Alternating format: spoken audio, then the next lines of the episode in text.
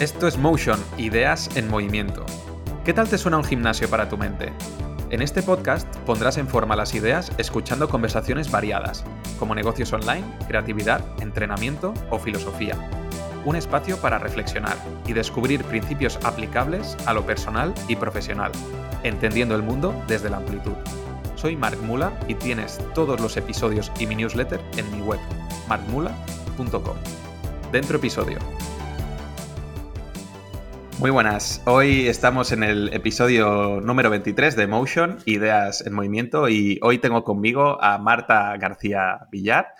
Marta es licenciada en Filología Hispánica y está haciendo actualmente un doctorado en Literatura Transmedia. Ella es también especialista y formadora en narrativa para videojuegos presuntamente, yo creo que no me equivoco, es una de las personas de España que más debe saber del universo Ghibli. Además tiene publicaciones eh, relacionadas, ¿no? Como Mi vecino Miyazaki y antes de Mi vecino Miyazaki, que las has publicado como coautora. Y también dentro de la editorial em, Héroes de Papel, del que yo también tengo libros, tienes el, viaje de Chikiro, ¿no? Que forma parte de su biblioteca del, estudio Ghibli. Y además también libros de Final Fantasy como Final Fantasy Cristales y Guerreros de la Luz. Y has publicado en, mogollón de sitios que yo también te tenía lista por esto, de, por ejemplo, un artículo en la ah. revista Break, en la revista GTM, etc. Que vamos, que has hecho un montón de cosas. No sé si quieres añadir alguna más, Marta, pero como introducción, para empezar está bien. Es que es verdad que creo que he hecho siempre un montón de cosas y cuando me preguntan en qué estás ahora y, me he dado cuenta con el paso de los años que cuando, te digo, cuando me lo preguntan eh, me cuesta decir menos de dos cosas. es como que siempre, por lo menos siempre hay tres mínimo. Tengo una trifuerza de, de proyectos siempre en la que estoy metida y, sí. Y también últimamente estoy explorando, que, se calaremos de, ello, la, mi parte de creadora de, ficción, de, también de narrative designer, de, estoy explorando también mi, creatividad con, en la ficción, estoy en medio de mi novela, así que, que bien, la verdad es que las, grandes historias son mi pasión, tanto para analizarlas, recibirlas como para, para crearlas, la verdad es que sí. Me he centrado un poco en, las cosas que has hecho, ¿no? O sea, ha quedado bastante claro que Marta es una persona que hace muchas cosas. Sí. Pero si tuvieras tú que definirte, ¿no? Cuando vas a una fiesta o conoces a alguien nuevo, lo típico que, oye, mm. ¿a tú, ¿tú a qué te dedicas? Que tienes que ser más sintética. Ahí, ¿qué responderías? ¿A qué te dedicas tú, Marta? Sí, eh, es, que, es que es difícil sintetizar ahí en un único término.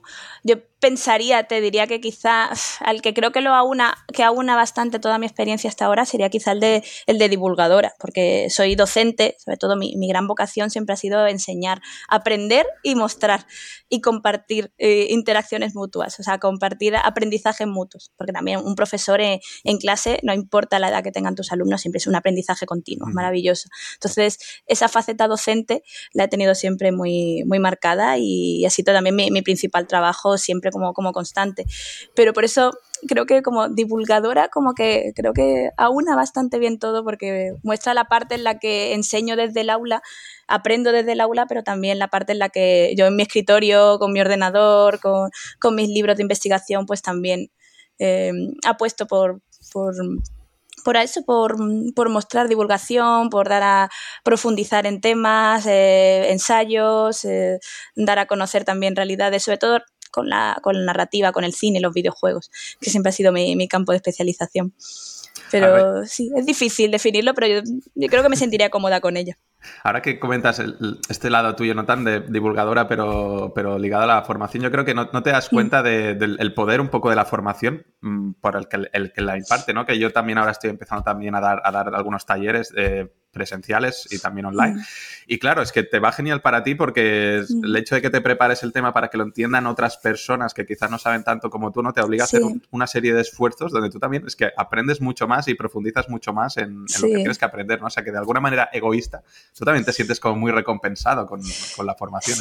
es una rama muy chula. Sí, y te diría que además tienes como que, como bien dices, adaptarte bien al contenido que vas a mostrar y, a, los alumnos que vas a tener, porque también he tenido experiencias de, también he dado en toda la rama de secundaria, bachillerato, eh, universidad y, posgrado. Entonces, yo creo que desde los 12 años hasta los veintitantos y, luego ya la, que tampoco hay los posgrado, que es, no, no, se etiqueta tampoco por edad, pues he tenido experiencia de decir, bueno, pues salgo de dar una clase a, niños de 12 años y me tengo que meter en una de niños de 18 y por la tarde tengo a, gente de máster. Y entonces, uf, eso te genera también una, una, disonancia curiosa, pero tienes que ir adaptando también a, el medio de, comunicación, la forma, eh, cómo comunicas. A lo mejor puedes estar dando una clase de lo mismo, pero tienes que hacer un ejercicio de adaptación muy bonito.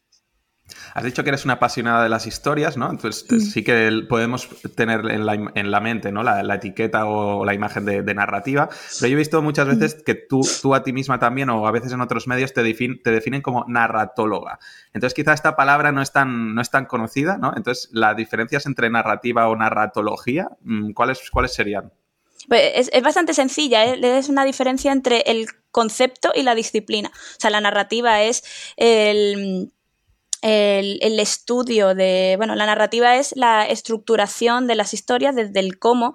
Hay mucha gente que también, esto sería para hacer un programa aparte, pero ahí también últimamente eh, se está trabajando mucho en, la definición de conceptos de narrativa, en concreto de, videojuegos, porque parece que asociamos la narrativa al fondo, a lo que se cuenta, a la historia. Pues este juego tiene una narrativa muy buena, para a lo mejor decir que la narrativa equivale a, guion, al, guion, a la trama, a los hechos, cuando realmente la narrativa es el qué estoy contando y cómo lo estoy contando. Toda la, sucesión de recursos, de estructuras, de mecanismos que hacen que yo pueda transmitir una historia.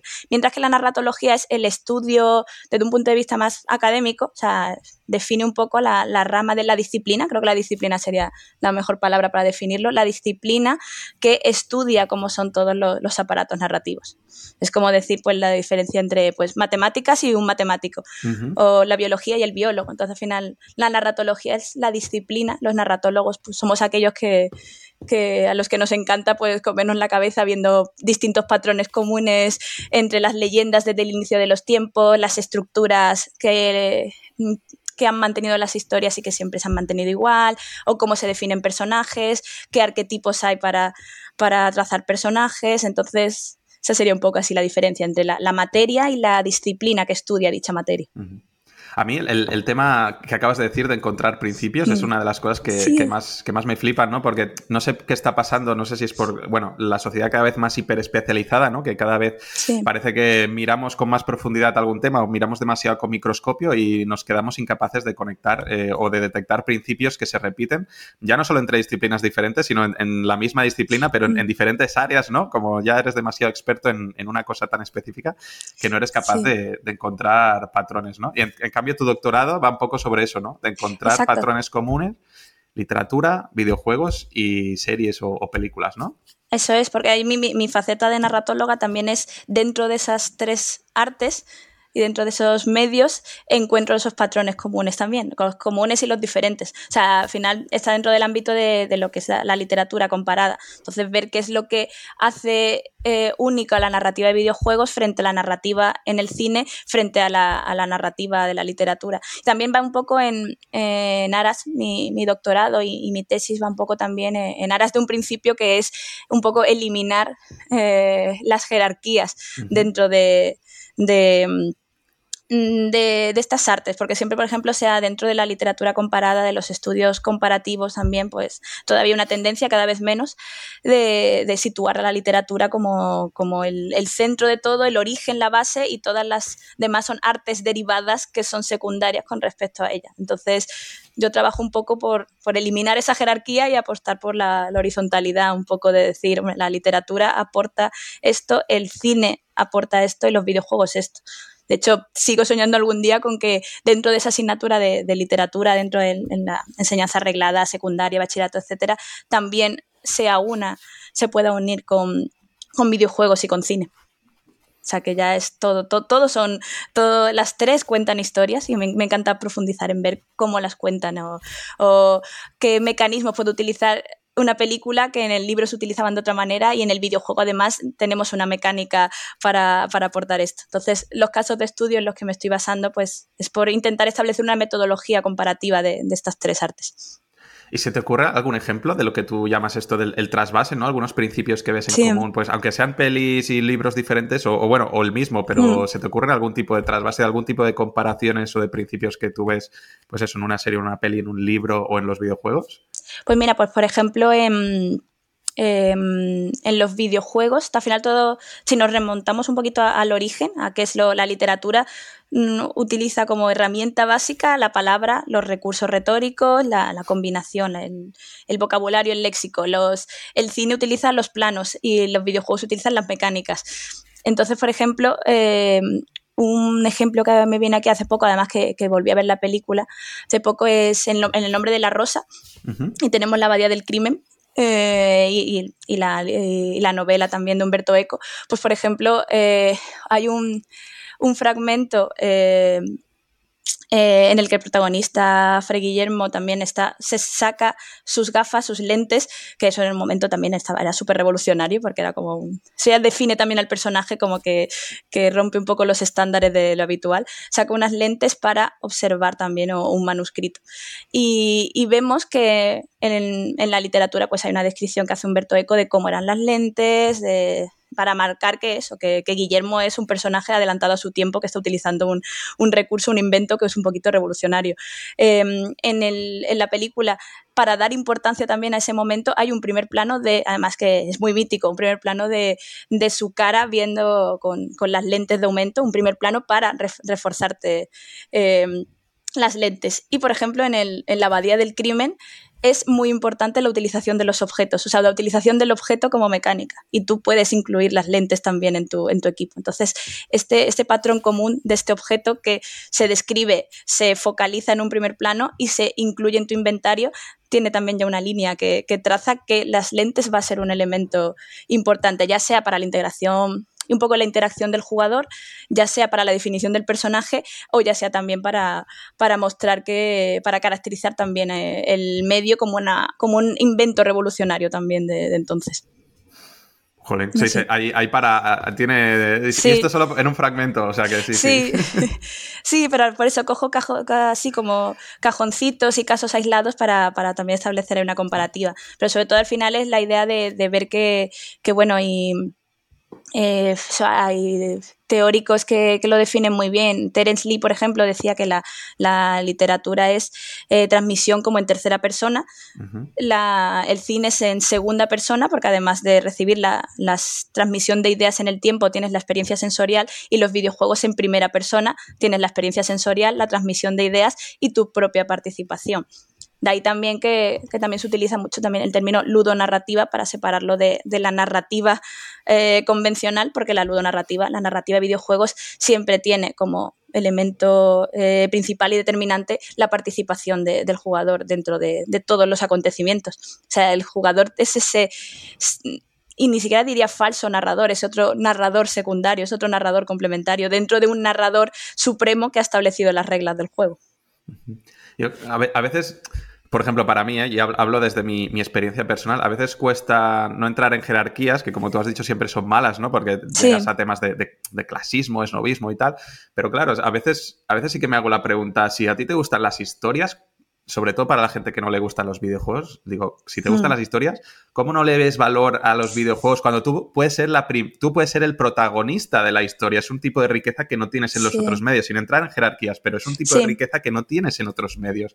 Entonces, ¿cómo no te puede gustar a ti ser el protagonista? Hay juegos que, ¿no? que ya son de, por ejemplo, de toma de decisiones que afectan a la historia, ¿cómo no te puedes sentir seducido por este tipo de cosas, ¿no? Pero bueno, aún, hay ciertas barreras, ¿no? Que el videojuego está como un poco más denostado que las otras artes. Cada, cada vez menos, mm. pero, pero sí, sí, también. Em, a una de estas personas, por ejemplo, que, acabo de decir, si que, los videojuegos aún tienes ese, ese, recelo, ¿no?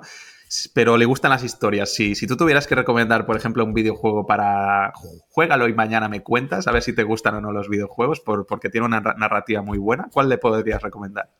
Pues fíjate, porque esto tengo, tengo la experiencia que, me ha pasado y, me, gusta haberla vivido.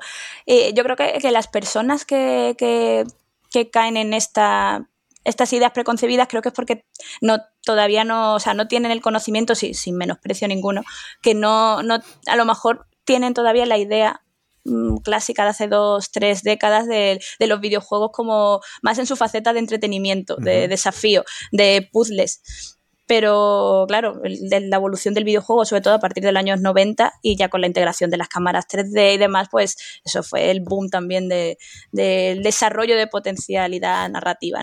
Entonces yo a, personas que, no conocen esto, normalmente, al menos en mi experiencia, al menos sí están vinculadas al cine. Entonces, eh, he planteado, pues, mira, dos casos, que además me pasó con una, buena amiga mía y también con mi director de tesis, que le está empezando a pasar ahora, y me encanta, sí, sí.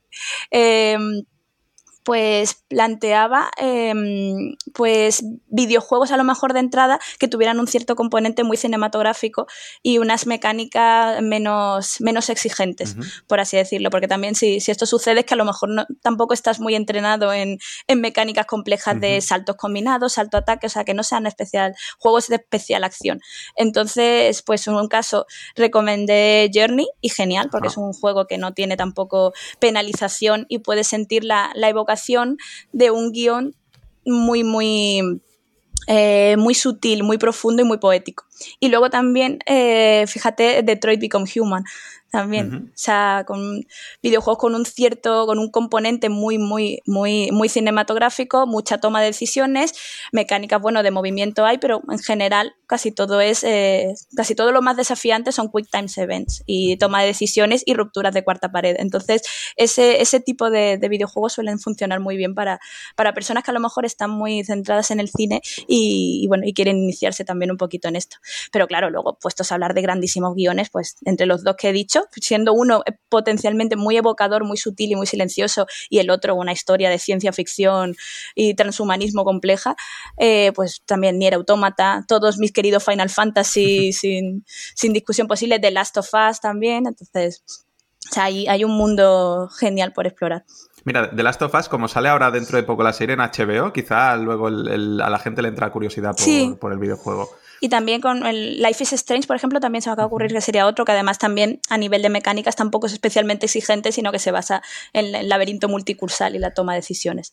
Entonces, se me acaba de ocurrir que, quizá también lo que falta es una buena adaptación para también ayudar a la popularización, una buena mm. adaptación en cine o serie de un videojuego, porque es que se me mm. acaba de ocurrir que acaban de cancelar Resident Evil, la serie de Netflix. Es verdad. Que claro, Ha, sido, un desastre esa serie, o sea, un poco lamentable. Entonces, yo, yo no la he visto, tenía muchas ganas, pero cuando empecé a ver lo que pasaba dije, no, no, tengo que hacer un filtro. Pero, pero sí, sí. Es que a ver si ahora empezamos en una. Sí. te iba a decir que ahora a lo mejor con Last of Us entramos en una, buena racha. Porque se ve que además que se está cuidando mucho la producción. Así que a ver. Algunos videojuegos que a ti, ya, has mencionado Final Fantasy, que son muy queridos, pero que a ti te han marcado como, como, jugadora que recuerdes, ya sea en tu adolescencia o ahora más reciente, pero videojuegos que mm. digas, ostras, estos a mí me han, me han marcado mucho. Pues desde, desde, el primer Zelda, que fue mi primer videojuego, a, por supuesto, Journey, que también lo he mencionado, me parece, además como narratóloga, es una, me parece una preciosa traslación de, simbólica de, la estructura del viaje del héroe. Entonces era como un videojuego sobre un concepto narratológico. Entonces eso era, era muy potente. Eh, y todos los Final Fantasy, Final Fantasy 9 para mí es el videojuego más. ¡Oh, qué bien! Sí, sí, es, que, es, que, el 9 también es mi favorito, que el, el, 7 suele ser el que la gente pone por delante de todos, pero yo el 9 es mi favorito, sin duda. Sí, sí, sí. Sí, es que, qué bien, bien, me alegra que lo compartamos. Es que me parece que es un juego con una con muchas dimensiones, entre la, belleza de, su, de, su, cáscara de cuento, eh, el desarrollo de personajes. A mí me encantan las historias de personajes. Yo, sobre todo, es, la faceta de narratología que más me gusta explorar. Y, eso, y también y esa, esa proliferación de mensajes también existencialistas, eh, la muerte, la identidad, el hogar, dentro de, una cáscara de cuento, me parece, parece una maravilla. Es que es inmortal ese juego y lo habré jugado mil veces, lo habré jugado diez veces, o sea, contada sí sé que eso, lo he jugado diez veces a lo largo de mi vida, en mi juego de confort. Wow, Y ese está ahí. Recientemente también Persona 5 me gustó mucho y, lo, por ejemplo, los dos, los dípticos, el díptico de Judgment y Lost Judgment también me pareció muy bueno. Sería otro juego que también recomendaría a alguien que también se empieza a iniciar porque tiene un, tiene un un guion de thriller muy, muy, muy atractivo que recuerda también a las, a las grandes series thrillers de detectives y de, y de asesinatos en serie. Judgment es fenomenal, totalmente. Ahora, eh, lo has comentado al principio, ¿no? Que estabas haciendo tus pinitos también con, la ficción, mm. es decir, escribiendo una novela, ¿no? Que si no me equivoco se llama Voces en cursiva. Sí, así es. Y, pero también a la vez, o sea, la gente normal, vamos a decir, primero saca su libro y luego lo adaptan a un videojuego, pero tú estás haciendo este desarrollo a la vez de escribir la novela y a la vez con em, Safe Games estáis desarrollando el videojuego de la novela, ¿no?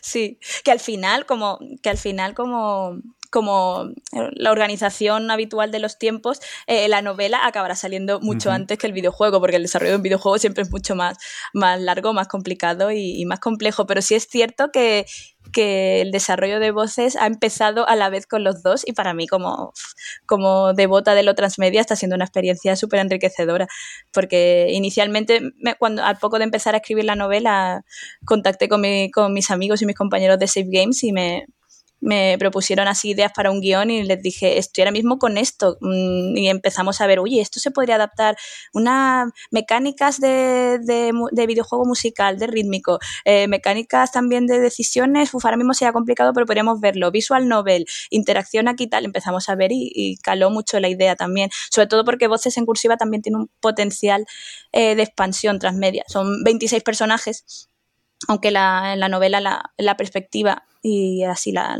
el punto de vista así focal es de dos de ellos, pero luego hay mucha amplitud de personajes que luego nuestra idea es eh, desarrollar también en pequeñas mini historias para, en formato videojuego. También incluyo códigos QR de música que están relacionados con la trama, entonces quiero que sea esa especie de, compendio entre, bueno, un una historia que tiene sus extras musicales aparte y que luego será expandido la historia de los personajes secundarios que cuya perspectiva no se ve tanto, acabará también eh, dentro del gran proyecto de voces que en el videojuego, que es pequeñas historias así a modo de visual novel, también para profundizar en distintas realidades sociales. Y a ti, como autora, digamos, este proceso de, contar una, historia o algo que está dentro del mismo universo, digamos, ¿cómo es este proceso de, plantearte, vale, mm, qué recursos uso que solo son escritos, ¿no? Para, la novela. Y en cambio, cuando me voy al videojuego, ¿de qué manera puedo contarlo de otras maneras, ¿no? ¿Cómo es este proceso de, pensarlo en, en, paralelo? De, vale, una historia, pero solo tengo el texto y tengo el videojuego. ¿Cómo, ¿Qué tipo de recursos piensas? Pues e, es muy bonito el proceso porque pasa de, un, de una actividad muy, muy individual.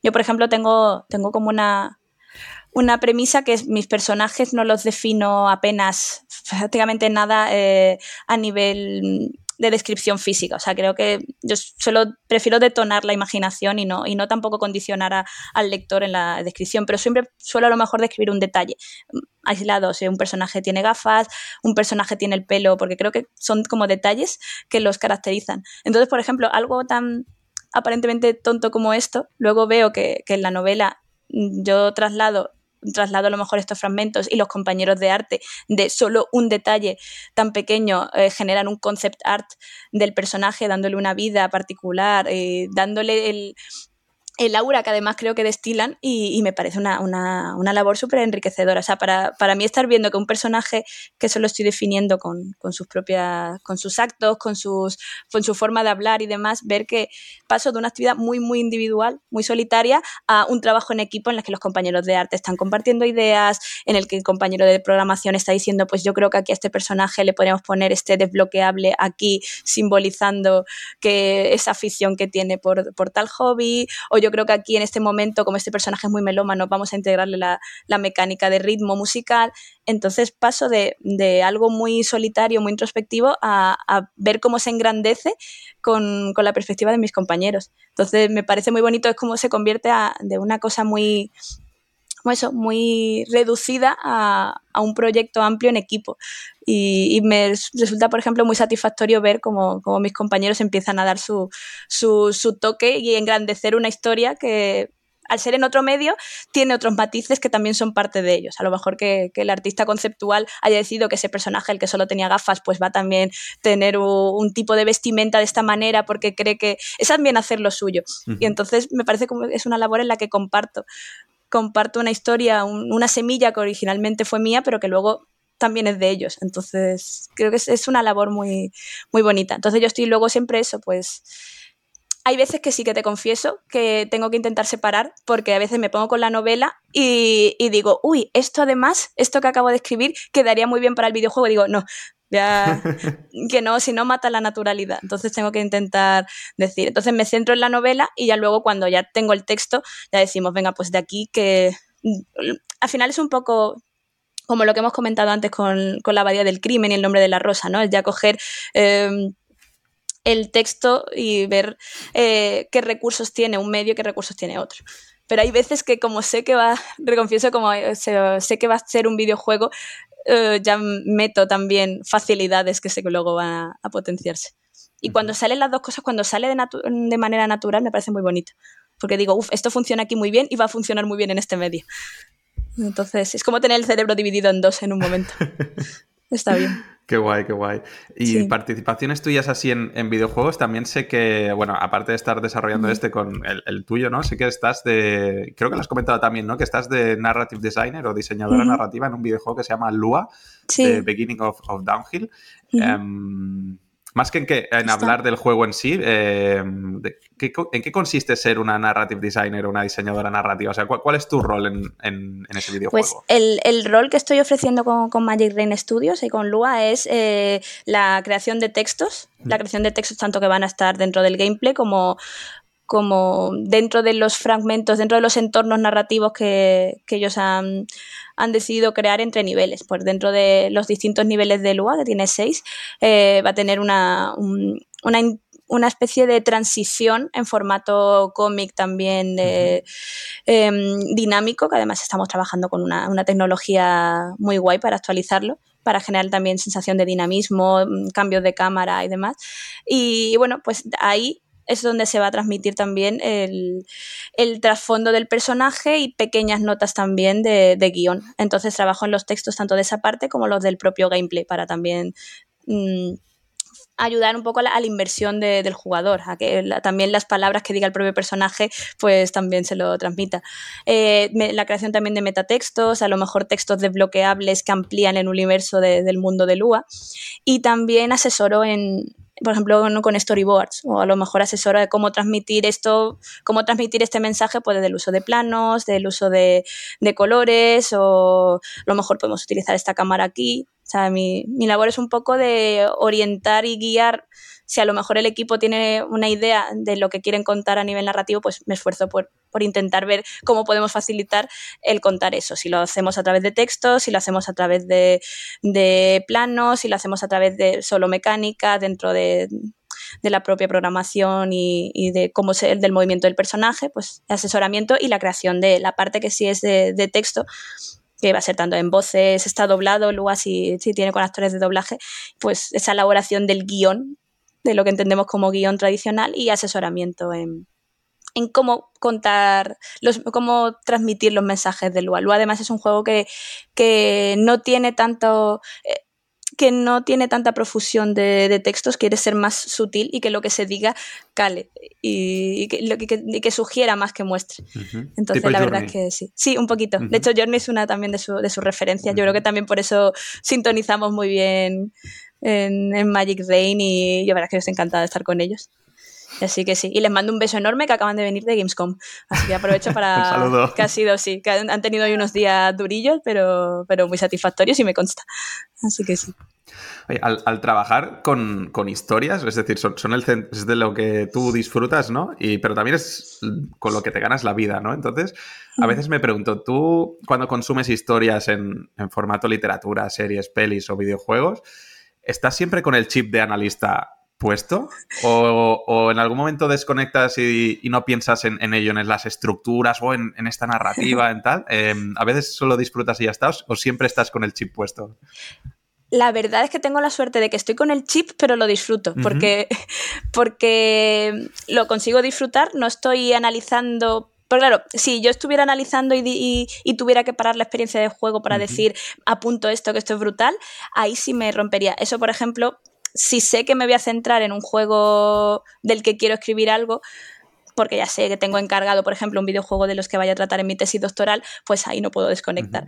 Pero, por ejemplo, tengo cuando estoy jugando un juego por placer y veo algo que a nivel narrativo me llama mucho la atención, lo que hago es disfrutarlo también. O sea, es hace poco me pasé, me pasó, sin hacer spoilers, que me pasé Nier Automata con todos sus finales y demás. hace algo absolutamente maravilloso Nier Automata al final.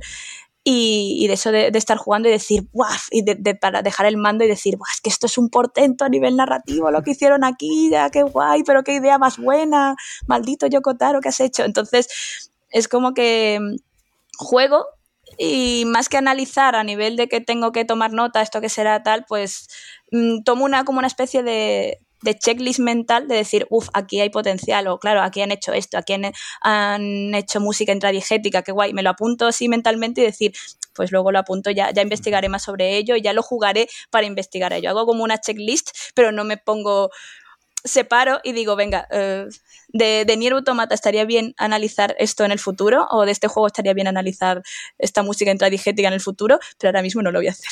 Es como que hago una pequeña. Creo que he podido encontrar bien el equilibrio en eso, porque si no.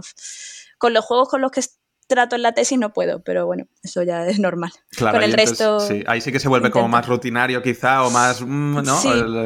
Pero bueno, mi, enfoque también es distinto, porque si juego a los juegos que tengo en la tesis es como decir, voy a trabajar. Pero si juego a Nier Automata, voy a jugar por placer. Entonces, y si veo algo que me interesa, pues mi checklist mental lo apunto y ya lo investigaré. Vale. Bueno, entonces es muy interesante porque cuando tienes el chip de voy a trabajar, pues trabajas para sacarle dinero, pero también cuando vas a hacer las cosas por disfrutar, les acabas sacando dinero de otra manera. O sea que eso es fantástico. Sí, lo que pasa es que es como, como que me implico menos. Es como, venga, lo anoto y ya lo veré después. Pero, bueno, siempre puedes hacer una segunda pasada, ¿no? Me lo paso por placer y luego ya le, vuelvo a dar otra pasada al juego y ya tomo nota. Eh, sí, sí, efectivamente, efectivamente. Y gracias por no decir spoilers del Nier Automata, porque yo lo tengo pendiente de los próximos para jugar, así que mm, gracias. Si no, ya te hubiera echado de la entrevista.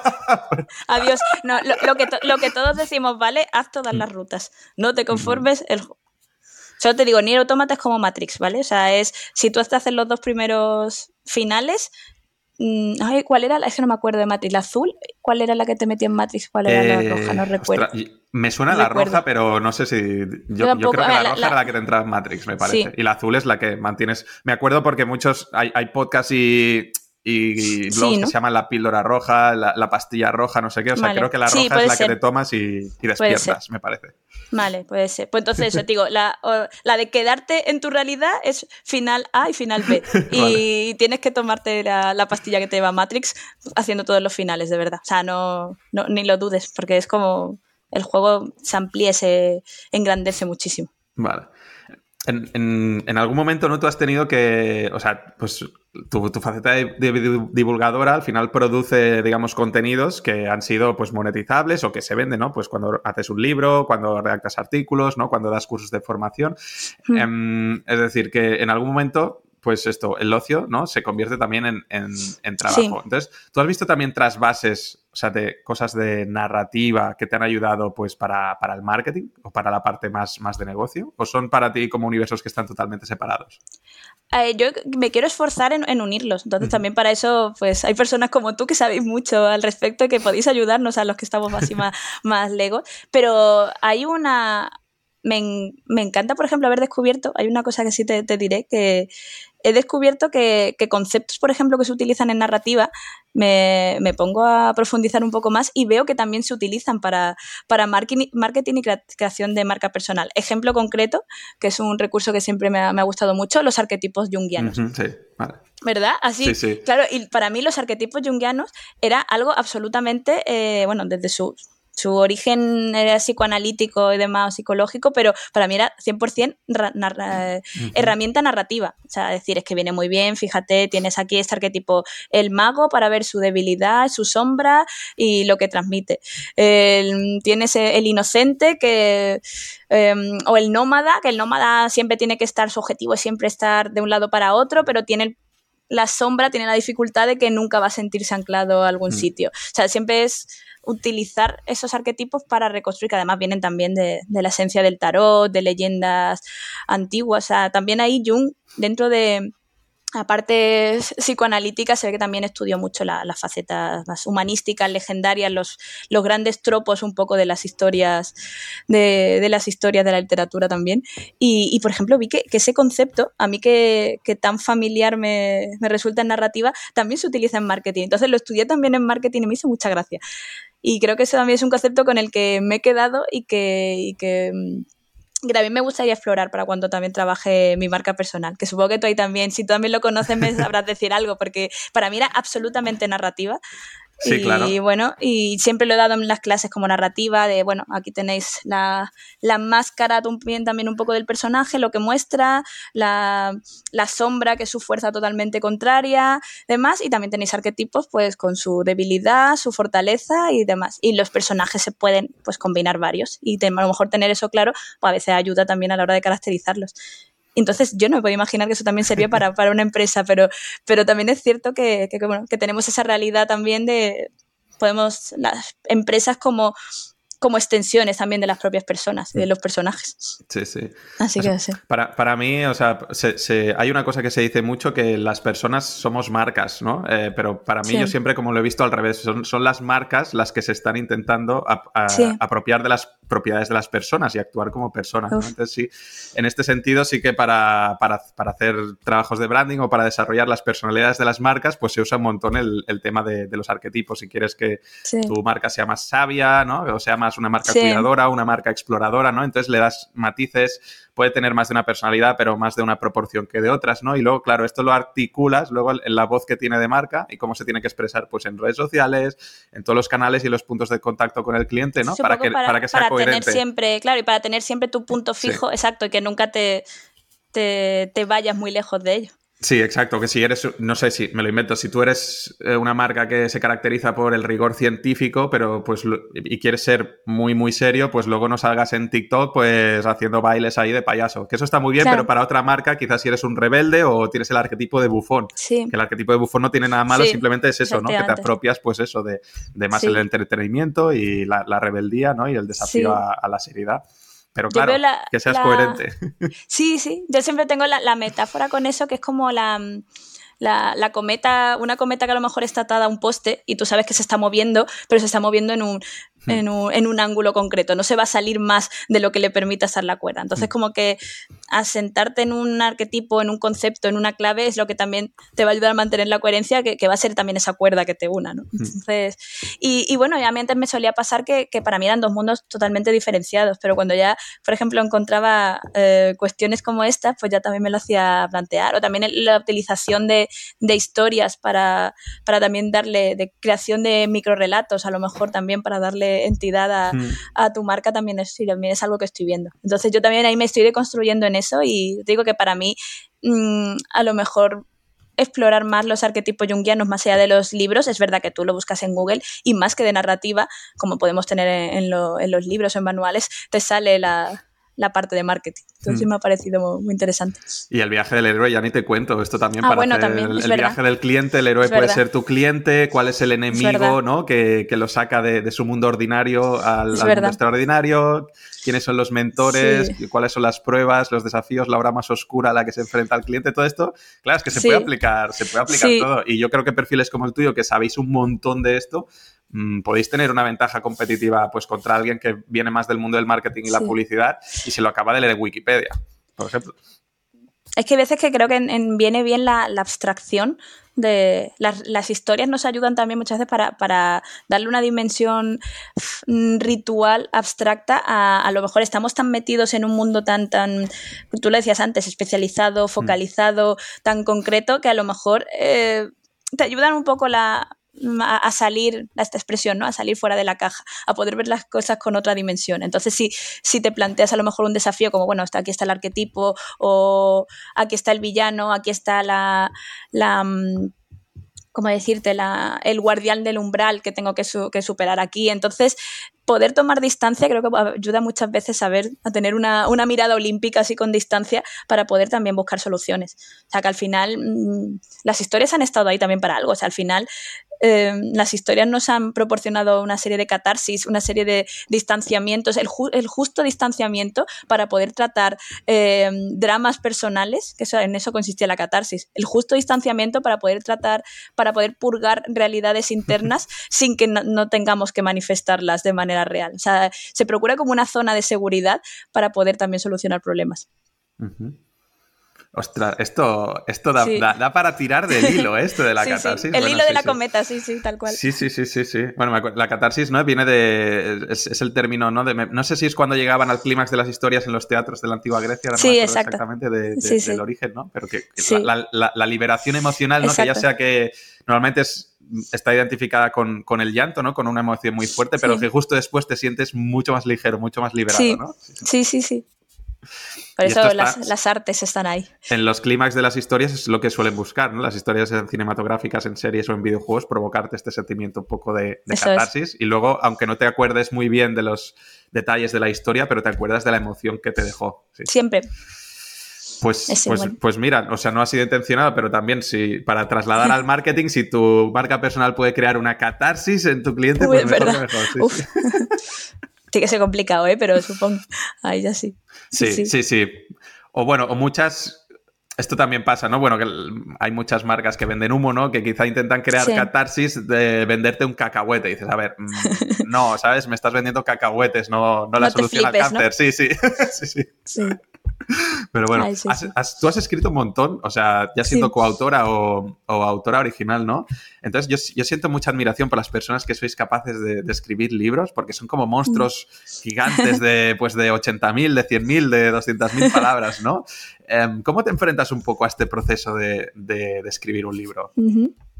El proceso, en mi caso siempre hay un... Bueno, habría que distinguir ensayo y ficción un poco, pero por ejemplo, diciendo de la parte de ensayo, mi proceso empieza pues mucho antes de empezar con el libro. Como he dicho antes, a lo mejor, como he dicho antes, a lo mejor estoy disfrutando de algo y ya me hago mi checklist, de decir, esto tiene potencial, empiezo a ver los patrones, tengo muchas anotaciones, a lo mejor de, temas de los que me gustaría investigar, tengo mis...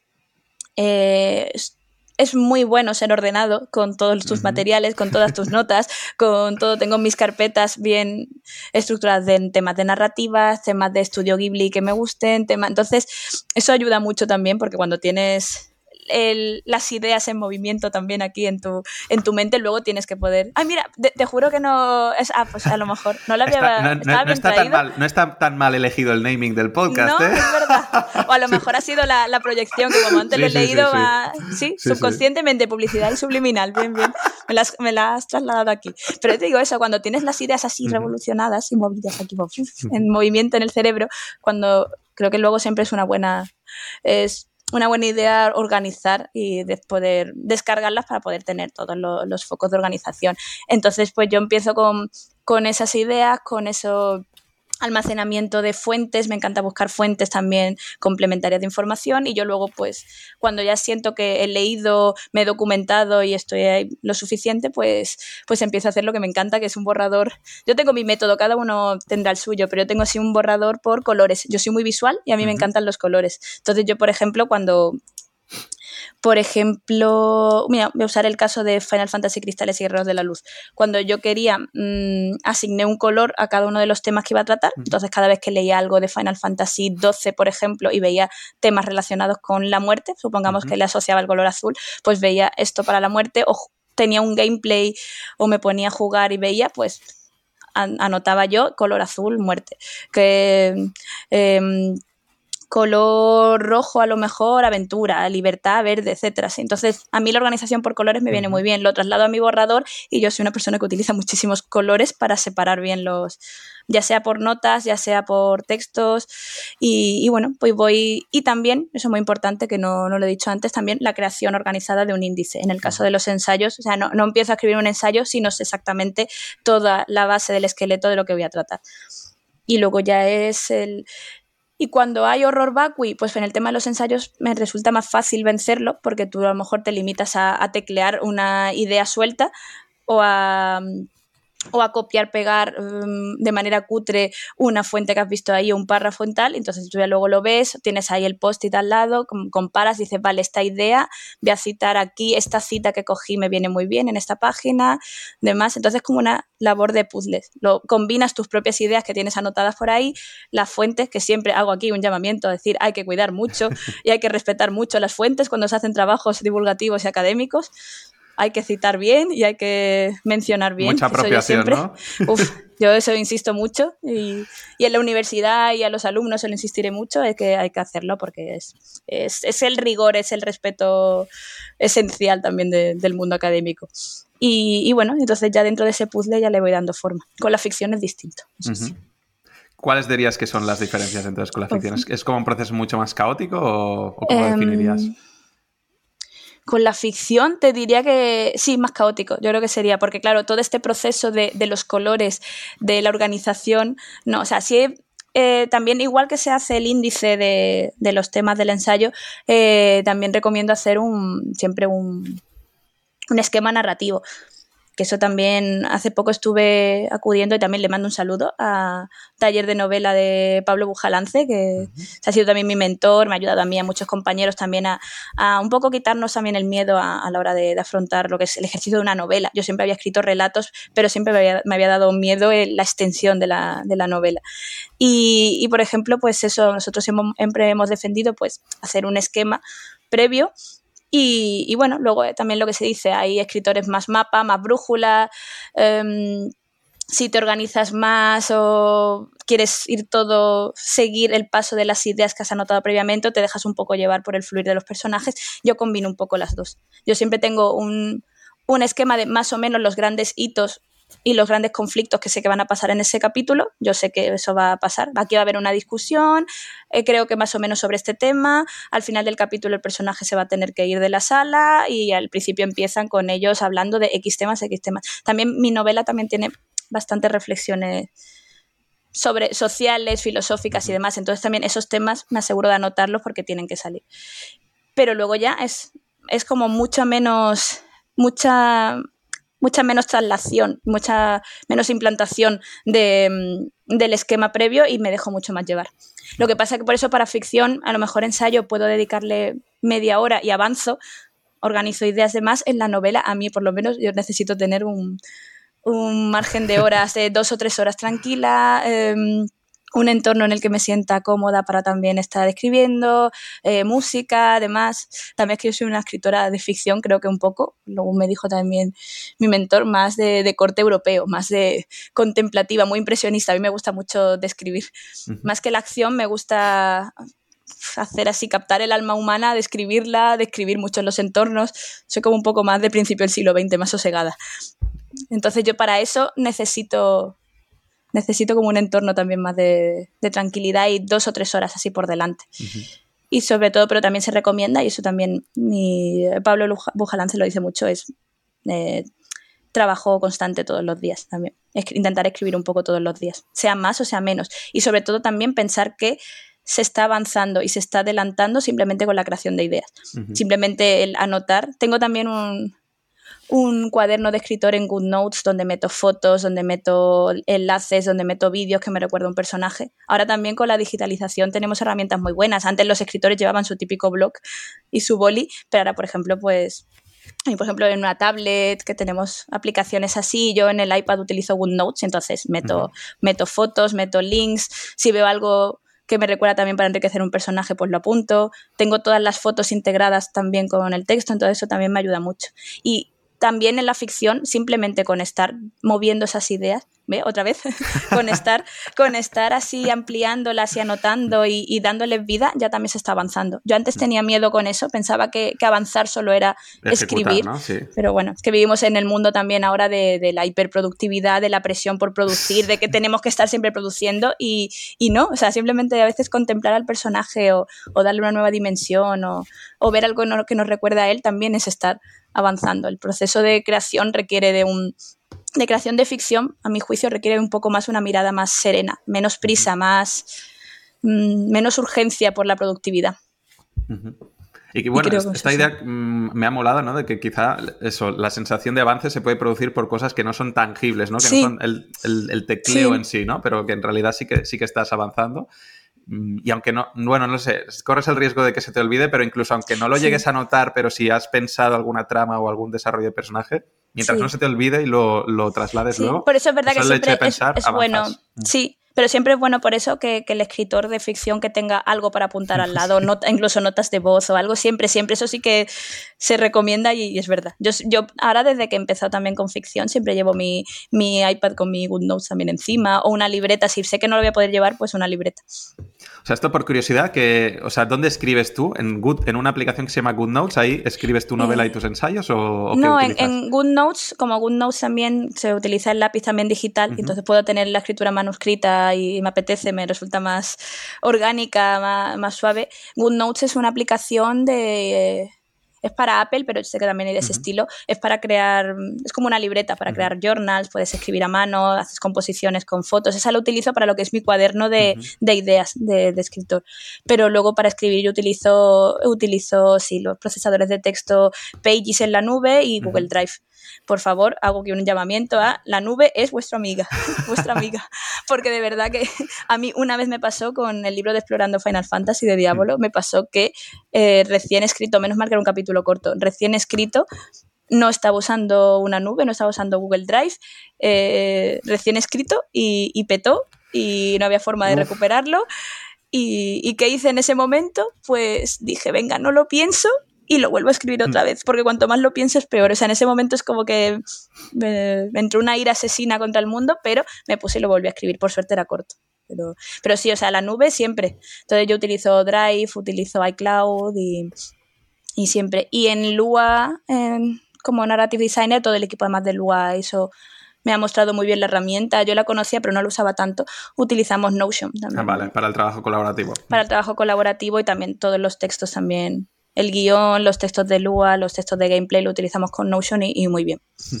Muy bien, muy bien. Porque me gusta la, opción de Notion de poder separar por, por plantillas y conectar. Exacto. O sea, para trabajo, con lo que decíamos un poco antes, la diferencia entre la novela, que soy yo, realmente yo con mi procesador de texto es una nube, y mi GoodNotes estoy bien, pero la visión de estar en un videojuego que es colaborativo, ahí ya cambia también ya necesitas otro tipo de herramienta. Entonces, mm. yo en trabajos colaborativos, cosas como, como Notion me parecen muy buenas y en las otras, yo de, verdad, mientras hay una nube. es lo único que pides, sí, sí. Sí, de verdad, la nube es tu amiga siempre.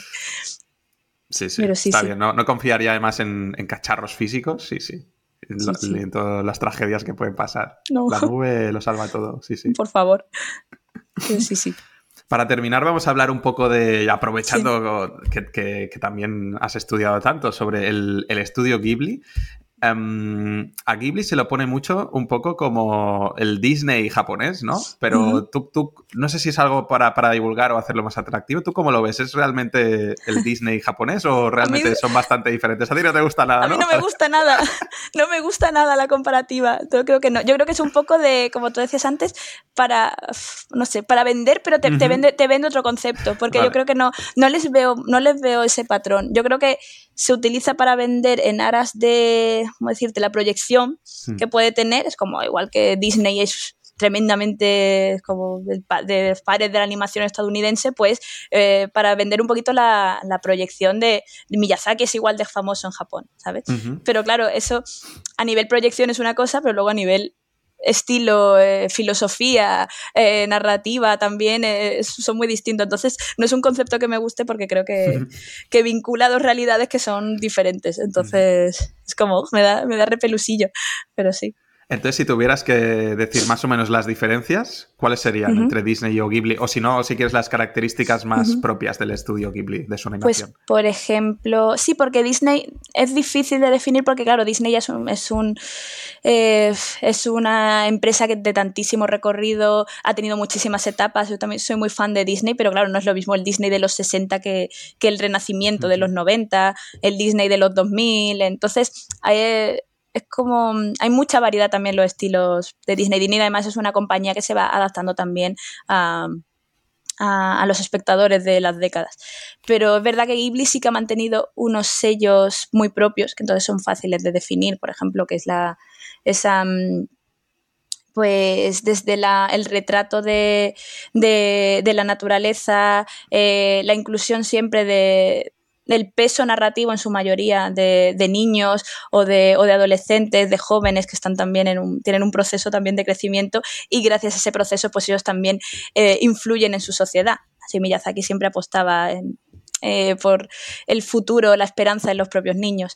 el retrato de un personaje también femenino como, como centro también, protagonista y y con especiales rasgos de a lo mejor de liderazgo, de superación, ya desde el primer momento, que incluso también cuando se adelantó también mucho a, las realidades de, por ejemplo, de principios de los 90, en los que los personajes femeninos quizá eran menos, la actividad que tenían no estaba, o su caracterización, sus rasgos no estaban tan vinculados a, por ejemplo, pues ser una líder de tu pueblo o, ser una guerrera eh, que tienes que defender a, tu manada o incluso ser una niña insegura con un montón de de miedos que superar como le pasa a Chihiro. Entonces, así el retrato de personajes femeninos también es muy, muy característico. Luego ya, aparte, pequeñas cositas como los mundos fantásticos eh, de corte así de inspiración europea, como le pasa a Miyazaki, o la traslación a lo mejor de historias muy del folclore japonés, del costumbrismo japonés y la dualidad entre el campo y la ciudad como le pasaba a Isao Takahata. Pero es verdad que siempre esa idea de la naturaleza como identidad,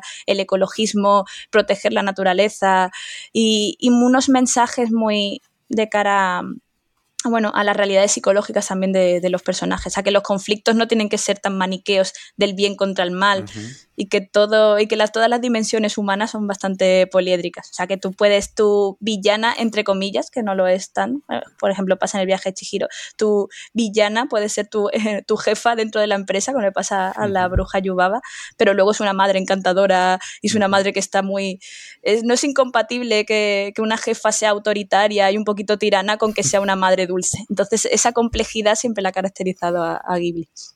Eso me acuerdo, eh, la, que yo tengo más presente, que es mi favorita, la princesa Mononoke, ¿no? Que también, la, villana es la destructora de, o, la que quiere matar a los dioses o destruir la naturaleza, pero en cambio es la que cuida a toda la, población humana, ¿no? Y quiere que prosperen, quiere que estén bien, quiere que sean felices, ¿no? Sobre todo, y, lo que ayuda a, los colectivos más marginados, a los enfermos, a mm. las prostitutas, o sea, ella machaca la naturaleza, mm. pero ayuda a los, a los colectivos marginales. Entonces, sí, sí. Esa, dimensión tan gris y tan poliédrica siempre es muy de Ghibli. A mí siempre es de los mensajes que más me han gustado desde, que lo conozco, desde niña. Antes, cuando. Creo que cuando te he preguntado sobre Disney y, Ghibli, no sé si te ha salido el subconsciente, pero has dicho entre Disney también y Miyazaki. Entonces, ¿crees que es muy dependiente la animación de Ghibli de, Miyazaki? Sí. ¿Crees que, ¿crees que va a sobrevivir a Miyazaki el estudio Ghibli? ¿Cómo lo ves tú esto? Complicado, ¿eh? Yo creo que complicado. Yo creo que, y tal como se ha visto luego, muchos de los que trabajaron con Ghibli se han ido también a Estudio Ponox y tal. Yo creo que su, legado, el legado Ghibli va a trascender más allá del propio nombre de la empresa y de las películas Ghibli. Pero es que creo que Miyazaki es eh, irrepetible. Es que tiene una, impronta y un sello muy, muy personal. Porque, claro, te he dicho más Miyazaki que, por ejemplo, Takahata. Porque yo Takahata lo tengo asociado a, a la etapa pre-Ghibli, en la que toda su Takahata fue un director que dentro de Ghibli produjo poco, pero que antes de, Ghibli produjo muchísimo más. Entonces también a él le debemos Heidi, eh, Marco, Ana de las Tejas Verdes. Entonces tiene más su producción previa, pero Miyazaki realmente era el, un poco el conductor, el hilo conductor de sus películas dentro de, los de las otras que se pudieron llevar con, con directores más jóvenes, fue el que también ha ido llevando el espíritu de Ghibli, entonces yo lo veo un poco complicado. Yo en su día también pensaba, bueno, a lo mejor habrá más diversificación con temas con videojuegos. En su día cuando salió Nino Kuni, yo pensé, uy, a lo mejor también Ghibli apuesta por la diversificación, pero hoy en día ya no lo veo. Entonces, no sé cómo estará la cosa. Yo sí que tengo muchas ganas de su siguiente película, la verdad. Creo que va a ser una... Creo que va a tener un fondo muy, muy interesante. Me he leído el libro también, el que se basa, y va a estar muy bien. ¿Cuál es? Eh, ¿Cómo vive se llama? Ya está traducido en, ya está traducido en español. está basado en un manual de conducta de principios del siglo XX, más o menos principio mediados, de, y son una serie de conversaciones de un adolescente con su tío. Ese, a su, al chico le, le, suceden cosas en su día a día, eh, a lo mejor un conflicto con un amigo, se pelea con un amigo, entonces a raíz de ese, o a lo mejor está en lo alto de un edificio y ve a lo mejor a las personas trabajando en sus en sus puestecitos y, le pregunta a su tío cómo funciona la sociedad, cómo es posible que todos los humanos se, se coordinen, o a lo mejor, como he dicho antes, se pelea con un amigo y a raíz de eso reflexiona con su tío de cómo en qué consiste la amistad, cómo se pueden ir, cómo se recuperan las relaciones cuando están melladas, tal. Entonces es un, un manual, entre comillas, de, para evocar un poco conducta, eh, reflexiones de, hacia los jóvenes. Entonces eso va a tener un contenido filosófico. Parecía un poco el árbol de la ciencia, tío y sobrino filosofando, así tal cual. Y, eso en manos de Miyazaki puede estar muy interesante. ¿Cuáles dirías que son tus tres favoritas? La primera creo que ya la sé porque le has dedicado un libro, básicamente, pero ¿cuáles dirías que son tus tres favoritas de Ghibli? Pues El viaje de Chihiro, sí, esa sí era fácil de saber, ¿no? Sí, y, también Susurros del Corazón, no tengo ninguna duda. Fíjate que sin ser de Miyazaki, yo creo que es mi. ah, pues mira, no sabía que no era de, Miyazaki. Vale. Sí, sí, sí, sí. Eh, Yoshifumi Kondo, que fue uno de sus principales aprendices también, trabajó con él más jovencito de muchas en series, también en Conan, El Niño del Futuro, en el año 78 ya estaba ahí, pero es que murió bastante joven, o sea, todo fue, murió después de su película, murió por la producción poco después de La Princesa Mononoke. Entonces como que no le dio tampoco mucho tiempo, pero la ópera prima que tiene, su única obra, me parece una absoluta maravilla. Y Susurro del Corazón también la recomiendo mucho para todos aquellos que, quieren emprender proyectos, que quieren dedicarse a. que quieren superar sus propios miedos y demás, pues. Hacer algo fuera de lo, convencional, sí, sí, No ir por la ruta trazada. eso es. Le daría también mucho Miyazaki porque el guion sí que es suyo, pero pero ese gusto costumbrista, ese, ese retrato de las ciudades es muy de Kondo. Entonces sería eso, el viaje Chihiro, susurros del corazón. Y la, y la tercera, aunque yo tenía la princesa Mononoke, me lo, al final en los últimos años me la desbancó el, oh. cuento, el cuento de la princesa Kaguya. Pero la princesa Mononoke está ahí, ahí. Es que el cuento de la princesa Kaguya de, de Takahata me parece una obra magna también. Muchísimas lecturas, muchísimos mensajes muy, muy bonitos de la identidad, de la muerte, resurrección, la sociedad heteropatriarcal, o sea, muy, muy guay y además con ese estilo de dibujo que tiene que es impresionante. O sea, la animación así acuarelable también, casi de boceto a veces acelerado.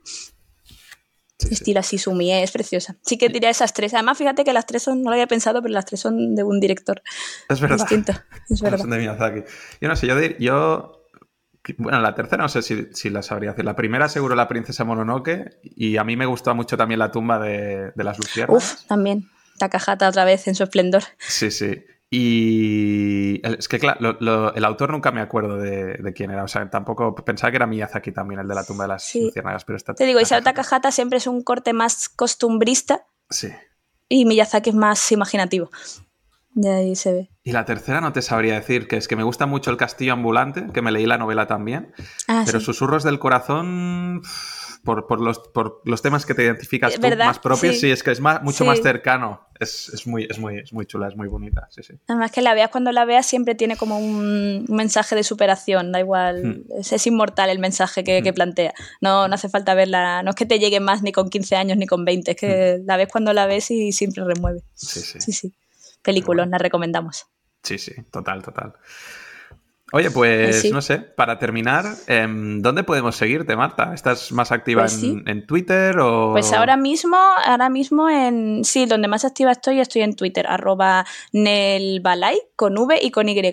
¿Por qué se llamó, me llamé así? Cuando me lo preguntaron, es el nombre de un dragoncito que creé cuando yo tenía 12 años y estaba escribiendo novelas. O sea, mi primera novela, no nata, cuando decidí que quería empezar a, que me gustaban las historias a escribir, pues era un nombre que me inventé y ahí está. Así que tú fíjate, luego pensé, este nombre no está en ningún lado. Así que sí, arroba en el bala. Y en Twitter estoy más activa ahí ahora y ahí estoy poniendo también toda la información de, de Lua, de libros. Y, bueno, estoy, estoy en camino de ahí a hacerme también mi página web, así que ya te diré para, para actualizarlo, pero para unificar todo, porque tengo muchísimos archivos, tengo muchos trabajos también de, de, recopilación de artículos y tal que quiero tener ahí en un archivo. Así que, pero bueno, ahí en arroba en el balay, tanto en Twitter como en Instagram, lo, lo pondré todo. pues cuando, cuando pases a la historia como una gran escritora ya saldrá eso como tus obras póstumas, ya póstumas de, Marta, el, dragón eh, De verdad que lo del dragón es genial, es como que nadie se imaginaría que eso viene de un dragón, pero sí, sí, qué, gracioso. Sí, era muy pequeñita yo. Pues nada, ha sido una charla que me ha gustado mucho. Eh, hemos tocado como muchos temas. Al final hemos acabado con, Ghibli. Eh, pero bueno, todo el tema que ha salido de narrativa, de las relaciones que tienen también con otros tipos de, arte, ¿no? Y más específicamente luego también la narrativa para, para videojuegos. Creo que, bueno, son, son campos donde la gente, vengas de donde vengas, puedes coger mm. ideas, ¿no? Porque al final las historias, todo el mundo o las consume o las tiene que, emitir en algún momento. Todos explicamos historias, aunque no sean tan elaboradas como una Y las necesitamos para nosotros también. Sin duda. Historias como necesidad vital, ¿no? sí. decía, me decía Jacobo Feijó en, cuando le entrevisté el, Homo Narrans, ¿no? Somos, seres narrativos, sí, sí. Sí, y jugamos con las historias, sí, sí. Sí, sí. Qué bonito que pasemos ahí que a lo mejor nuestro paso por este mundo antes de extinguirnos va, a tener sentido por a lo mejor por las propias historias. Esto es así, sí. Sí, sí. Oye, pues nada, pues un placer tenerte aquí, Marta. Sí, igualmente. Gracias también por aportar así también todo ese campo de, del branding y del marketing, que eso, hablar contigo también hace que esa perspectiva que yo tenía de, uff, no los puedo unar y sí se unen, y más allá de Jung también. Sí, sí. Así que muchísimas gracias por invitarme, Marc. Nada, pues gracias a ti y gracias a quien nos esté escuchando. Nos vemos. Hasta luego. Chao.